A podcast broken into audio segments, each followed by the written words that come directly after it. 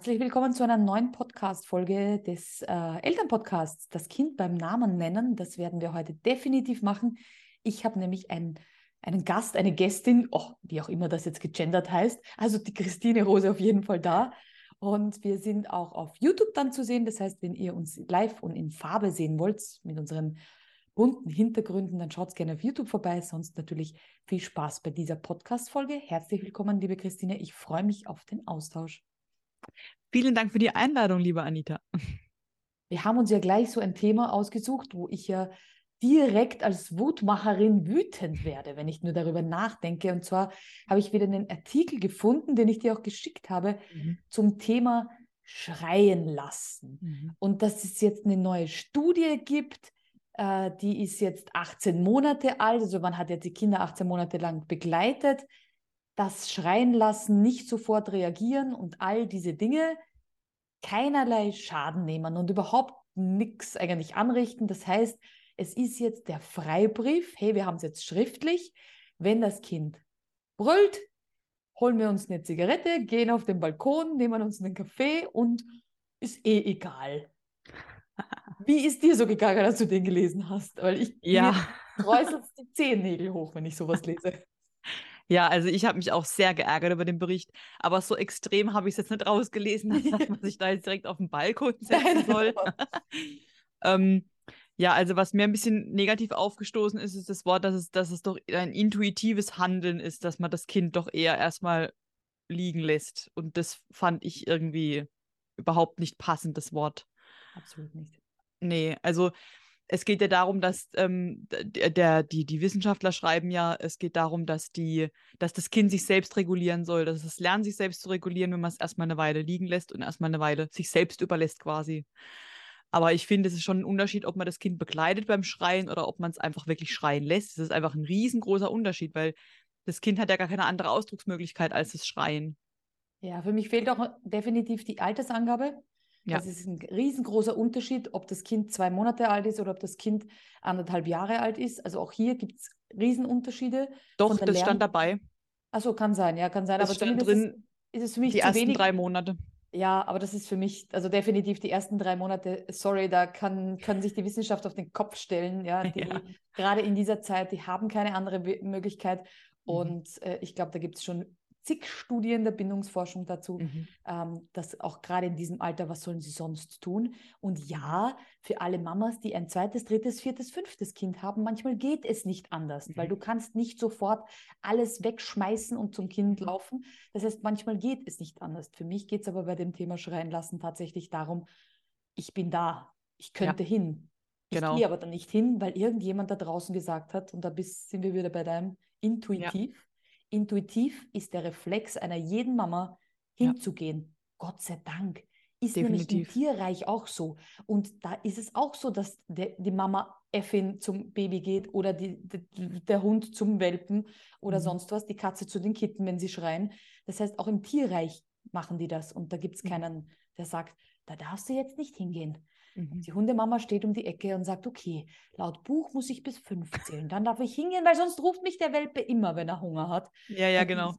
Ja, das Verrückte ist ja auch, dass die Wissenschaftler sich darauf berufen, dass sie so ähm, nach eineinhalb Jahren nochmal beobachtet haben und dass die Babys, die ähm, eben nicht, bei denen so nicht sofort reagiert wurde, dass die mit eineinhalb Jahren einfach mal direkt weniger geschrien haben. Und das ist jetzt denen ihre Begründung, dass man das so machen soll.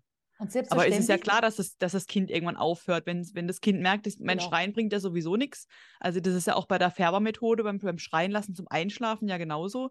Dann resigniert das Kind irgendwann. Also das, warum soll es denn noch weiter schreien, wenn eh keiner kommt? Und tatsächlich, meiner Meinung nach, ist eine Studie, um zu sagen, ob das Kind einen Schaden hat oder nicht, tatsächlich nach 18 Monaten noch gar nicht greifbar. Nein. Wir haben ja ganz viele, wenn wir die Kinder begleiten als mhm. Elterntrainer, ich als Kinder- und Jugendcoach kann sagen, dass vieles auch dann viel später kommt, ob das Bettnässen mhm. mit fünf ist oder ob das äh, Bindungsangst ist ja. mit der Einschulung mit sechs, mit zehn, was auch immer. Das heißt, es kommen viele Dinge ja auch viel später erst zutage. Und ich sage halt, jeder so, wie er es am besten fühlt und soll sich bitte nicht von außen, egal von wem, egal ob es eine Studie ist, ob es die Schwiegermama ist, ob es irgendwer ist, der sagt, das stärkt die Lungen. Nein, genau. nicht jedes Kind, das schreien gelassen wird, wird Pavarotti. Auch das ist ein Bullshit. Das heißt, auch Kinder, die immer Zuwendung bekommen haben, so gut es gegangen ist, kleben auch nicht immer wie ein Kaugummi mhm. auf der Mama. Das heißt, ich bin immer zu meiner Tochter gegangen und sie ist genauso ein selbstbewusstes, selbstbestimmtes, gestärktes Kind jetzt als Teenager und traut sich viele Dinge zu, die andere sich nicht zugetraut haben, obwohl es so an mir geklebt und die Nähe gesucht hat. Ja. Weil man gibt ihnen ja Wurzeln und Flügeln. Genau, halt das wollte ich gerade sagen. Wenn die Wurzeln schon sehr wackeln, mhm. Und das regt mich so tierisch auf, wenn ich so ja. lese. Deswegen musste ich es gleich mit dir teilen. du hast vorher gerade die Färbermethode ähm, erwähnt. Mhm. Wir wissen natürlich, was damit gemeint ist. Das mhm. äh, liebe Buch, Jedes Kind kann schlafen, mhm. lernen. Äh, das ist so ein Buch, falls ihr mal nachschauen wollt, wie alt es schon ist, aus mhm. einer Zeit, ähm, wo wir, ja, an die wir uns nicht so gern geschichtlich zurückerinnern. Mhm. Das heißt auch an ähm, diese Zeiten, die gute Mutter, die liebe, die deutsche Mutter und ihr erstes Kind und Co. Mhm. sind da Bücher aus der Zeit um 1945 herum. Also etwas überholt. Bald haben wir dann mhm. die 100 Jahre. Ich hoffe, dann wird es endlich verbrannt. Mhm. Aber was sagst du zu diesem Buch-Bullshit, der da so herumgeistert? Also, ich habe das Buch tatsächlich gelesen mhm. und ich muss sagen, da stehen ein paar interessante Sachen drin, die auch wirklich, die ich so unterschreiben würde. Aber eben geht es da auch um diese Färbermethode und das geht mhm. einfach echt gar nicht. Also ähm, für alle, die die Färbermethode noch nicht kennen, ähm, das ist einfach ein genauer Ablaufplan, an den die Mama sich zu halten hat. Die soll dann, ich glaube, es geht los mit vier Minuten oder so, genau. mhm. soll sie das Kind alleine im, im, im dunklen Schlafzimmer liegen lassen und äh, zur Tür rausgehen und erst nach vier Minuten darfst du da reinkommen. Und dann verlängert sich diese Zeit immer und es wird auch genau beschrieben, ähm, wie die Mama das Kind trösten darf. Ich glaube, sie darf es auch nicht mehr rausnehmen aus dem Bett. Genau. Ähm, kein Augenkontakt und ähm, einfach nur, dass er halt anwesend ist und dann geht sie wieder raus und dann muss sie sechs Minuten draußen bleiben und dann darf sie wieder reinkommen. Und der ähm, Hintergedanke ist der, dass das Kind quasi lernt, die Mama kommt nicht, weil ich schreie, sondern sie kommt einfach dann, wenn sie will. Und ähm, deswegen hört das Kind irgendwann auf zu schreien und lernt dann alleine einzuschlafen. Was das Kind aber wirklich dabei lernt, ist einfach, dass es auf diesen, in diesen Notzustand schaltet im Gehirn und einfach resigniert, weil es einfach keinen Sinn macht mehr zu schreien und dann schläft es irgendwann aus Erschöpfung ein. Genau. Ich lege ja immer in all meinen Elterncoachings das immer in die Paarbeziehung um. Das heißt, ich sage immer, ist kein Problem, wenn ihr euch nicht vorstellen könnt, was so im Kind vorgeht. Jetzt stellt ihr euch vor, ihr macht gerade Mittagessen und schneidet euch tief in den Finger. Mhm. Und eure erste Reaktion ist, au, ah, wehgetan. Mhm. Und euer Partner liegt am Sofa und reagiert mhm. gar nicht. Mhm. Und ihr sagt nochmal, ah, ich habe mir gerade oh, so tief in den Finger geschnitten, das, oh, das Blut rinnt gerade, ich brauche jetzt unbedingt Hilfe oder sonst was. Und er sitzt und wartet vier mhm. Minuten ab. Mhm. Ja, dann, ihr seid aber erwachsen, das heißt, ihr könnt euch zur Not selbst helfen. Das kann das Kind mhm. nicht. Aber nur um mal diese missliche Lage zu verstehen, mhm. ich brauche was und wer andere wäre in Rufweite. Mhm. Ihr ruft denjenigen auch. Ihr wisst auch, mhm. er hört euch. Das heißt, alles das in eurem Kopf geht ihr durch. Es ist nicht zu leise. Ich habe es klar missverständlich ausgedrückt. Nur diese Person denkt sich, ja, wenn ich immer, wenn die sich wehtut, aufspringe, mhm. dann wird die verweichlicht. Und ich weiß nicht, wenn man sich da als Erwachsenenbeziehung überlegt, dann merkt man erst, was für ein Bullshit das ist. Das ja. heißt, dieses Verweichlichen und irgendjemandem klarzumachen, wenn du Hilfe brauchst, dann komme ich. Mhm. Und ja, Mama wird ganz, ganz oft gerufen und ganz oft braucht man mhm. Mamas Hilfe. Und umso größer sie werden, umso öfter kommt Mama, Mama. Mhm. Aber es ist nun mal so, dass wir unsere Kinder begleiten dürfen. Ja, es, muss ich nicht um die Ecke stehen und den Countdown. Es gibt sogar den Tipp, dass der Partner einen zurückhalten soll, falls einem als Mutter die Tränen kommen und man dem doch widerstehen will. Weil wenn man nach drei Tagen dann doch sich denkt, ich gehe unter acht mhm. Minuten rein, dann soll der Partner der Standfeste sein, der, der nicht die Hormo Hormonüberflutet mhm. ist und der soll ich noch zurückhalten. Also das ist ein Moment, wo ich mir denke, nee, also das kann doch kein normaler Mensch durch. Aber leider ganz, ganz viele haben es gemacht, ja. Mhm. Ja, ja, und ähm, also inzwischen hat sich ja dieser Dr. Färber auch von der Methode selber etwas zurückgezogen und hat ähm, nun eingelenkt, dass er das wohl nur dann empfiehlt, ähm, wenn es sich wirklich um Schreikinder handelt und wenn die Mutter wirklich kurz davor ist, das Kind einfach zu schütteln. Genau. Dass er dann empfiehlt, das Kind abzulegen an einen sicheren Ort und dann kurz rauszugehen, es schreien zu lassen und die Mutter soll einfach die Tür zumachen, kurz durchatmen, bisschen runterfahren und dann wieder ähm, reingehen und das Kind wieder aufnehmen. Also das ist jetzt das, was er eingelenkt hat zu dieser Methode. Aber die Methode wird einfach immer noch in diesem Buch veröffentlicht. Also das verstehe ich einfach überhaupt nicht. Und von ganz vielen auch noch empfohlen, weil es ja tatsächlich ja. funktioniert. Das heißt, es sagt ja. dann, wenn dann eine erschöpfte Mutter, und ich kann an dieser Stelle nur appellieren, ich war so eine erschöpfte Mutter, mhm. und ich habe dann von ganz vielen die tollsten Ratschläge bekommen, wie es doch ist, von vorher, vorab vor dem Baden, äh, vor dem Schlafen zu baden, mit Lavendel. Ich glaube, mein Kind hat Lavendel oben, unten, links, rechts gehabt. Dann doch nicht baden, um Gottes Willen, wir baden, weckt auf. Nicht baden, immer das gleiche Ritual, schon ab dieser Uhrzeit die Lichter zu dimmen, das zu machen, das zu machen, das zu machen bis ich einfach gemerkt habe, ich habe kein Kind, das um 19 Uhr schlafen geht. Ich habe ein Kind, das vom Biorhythmus ein Eulenkind ist, so wie ihre Mama und einfach mit mir gemütlich ohne Stress um 21 Uhr schlafen gegangen mhm. ist. Aber alle diese Tipps waren für mhm. Familien mit einem anderen Tagesrhythmus. Mhm. Das heißt, auch hier war das wieder hör auf eure Intuition, nicht auf die gemeinten Ratschläge. Und wenn euch jemand begegnet, der gerade total erschöpft ist mhm. und gerade die ersten Babymonate und Jahre, da ist man oft erschöpft. Mhm. Bitte fragt einfach nur, wie kann ich dir helfen, anstatt mhm. so einen Ratschlag zu geben, was bei euch funktioniert hat. Ich mhm. weiß, dass es ein liebgemeinter Move ist, zu sagen, bei uns war es damals so, vielleicht hilft dir das auch, aber die Mama braucht Zuwendung. Die Mama mhm. braucht vielleicht jemanden, der sie mal in den Arm nimmt und sagt, sie werden alle groß, sie lernen alle das. Du brauchst dich mhm. nicht zu stressen, weil dieser mhm. innere Druck, ich mache was falsch,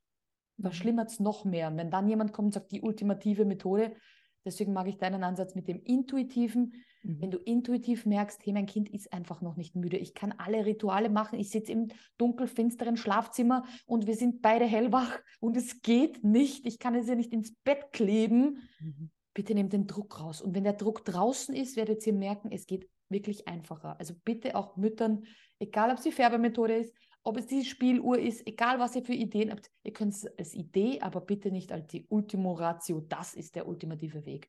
Weil das stresst genau. Mütter noch mehr, wenn das bei ihrem Kind nicht funktioniert. Ja, und wenn ihr als Mütter auch irgendwie ähm, etwas ans Herz gelegt bekommt, was ihr durchführen sollt und ihr merkt von vornherein, nee, das fühlt sich irgendwie nicht richtig an und ich habe kein gutes Gefühl dabei, dann müsst ihr es auch nicht machen. Also selbst wenn es ein Kinderarzt zu euch sagt, eine Kinderärztin oder eine Hebamme oder eine Kinderkrankenschwester oder wer auch immer, es sind ganz oft die Instanzen, wo man eigentlich denkt, die Eltern können sich darauf verlassen und die Eltern können darauf vertrauen, dass die einem das Richtige erzählen und erklären.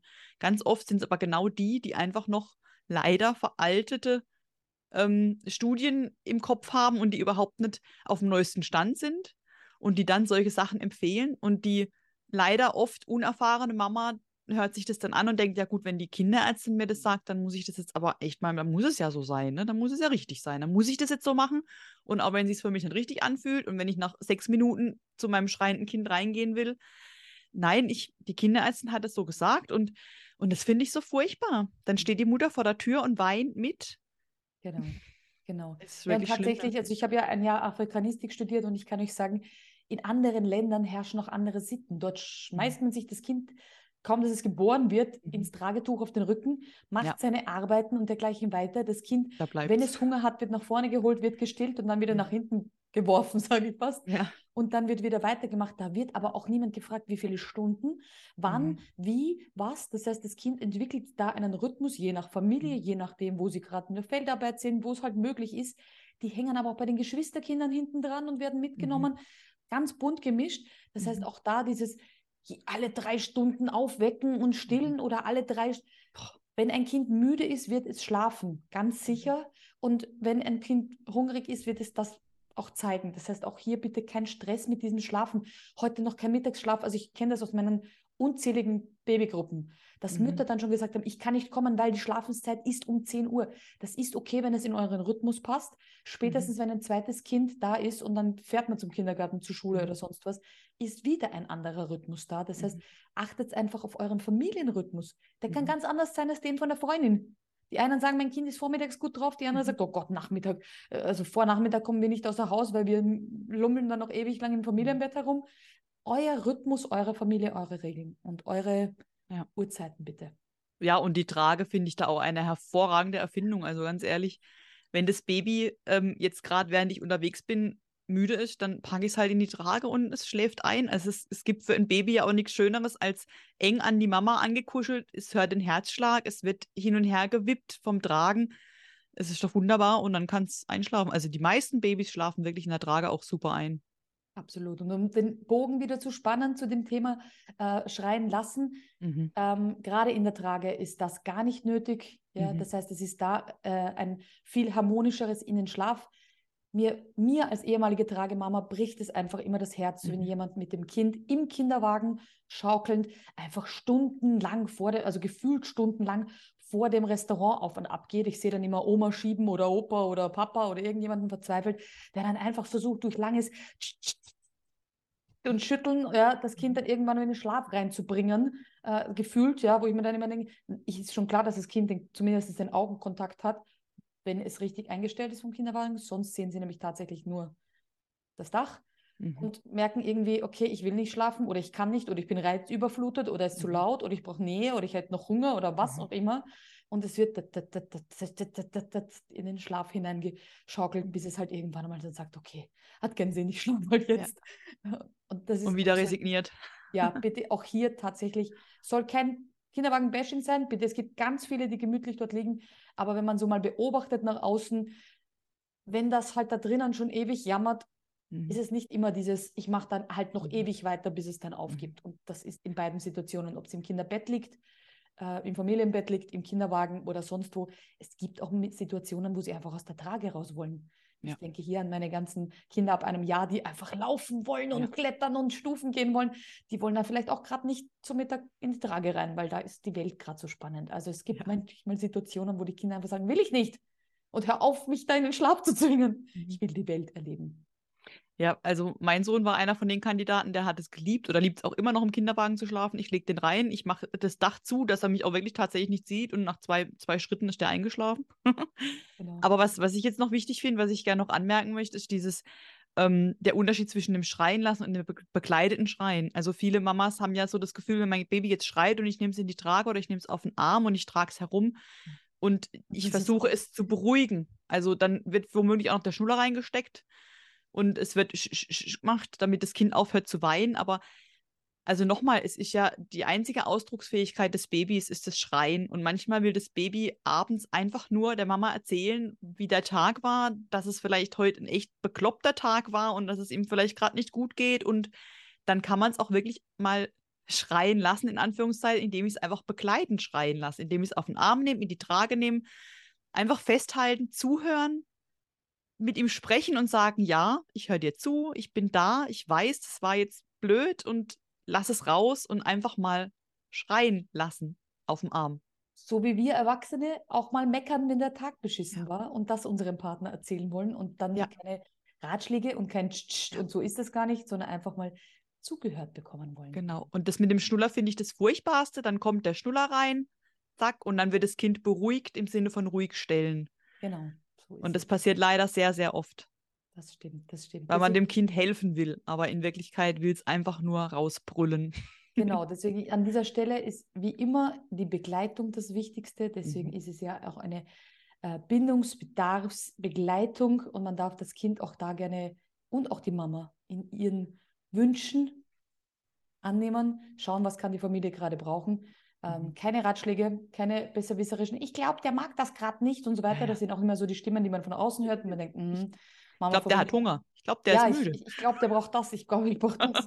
und dann ist man schon überfordert mit, okay, Windel ist es nicht, Essen ist es nicht, still mhm. möchte er nicht, was könnte es noch sein und lauter kluge Ratschläge. Deshalb an dieser Stelle, wie immer an alle Eltern, die den Podcast hören, ähm, hört auf euch hinein. Ihr seid mhm. wahrscheinlich 24 Stunden, sofern die noch klein sind, mit eurem Zwerg unterwegs. Ihr wisst genau, was die brauchen. Lasst euch nicht mhm. verunsichern.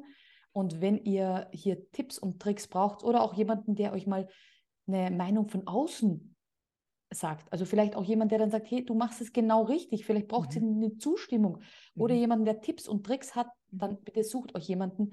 Mhm. Aber ich sage immer, am besten eine Freundin mit Fachwissen, also wie die Christine mhm. oder ich, weil oft sind Freundinnen, die haben dann weniger Fachwissen oder es mhm. sind Leute mit Fachwissen, die aber dann weniger Freundin sind, sondern dann mit dem erhobenen Zeigefinger kommen oder irgendeine Ärztin oder irgendjemand, den du vorher gesagt hast, die dann mhm. sagen, hm, so. Also sucht euch jemanden, der euch liebevoll zugewandt ist, mhm. vielleicht den einen oder anderen Tipp gibt, den er selbst ausprobiert hat, selbst gesehen hat.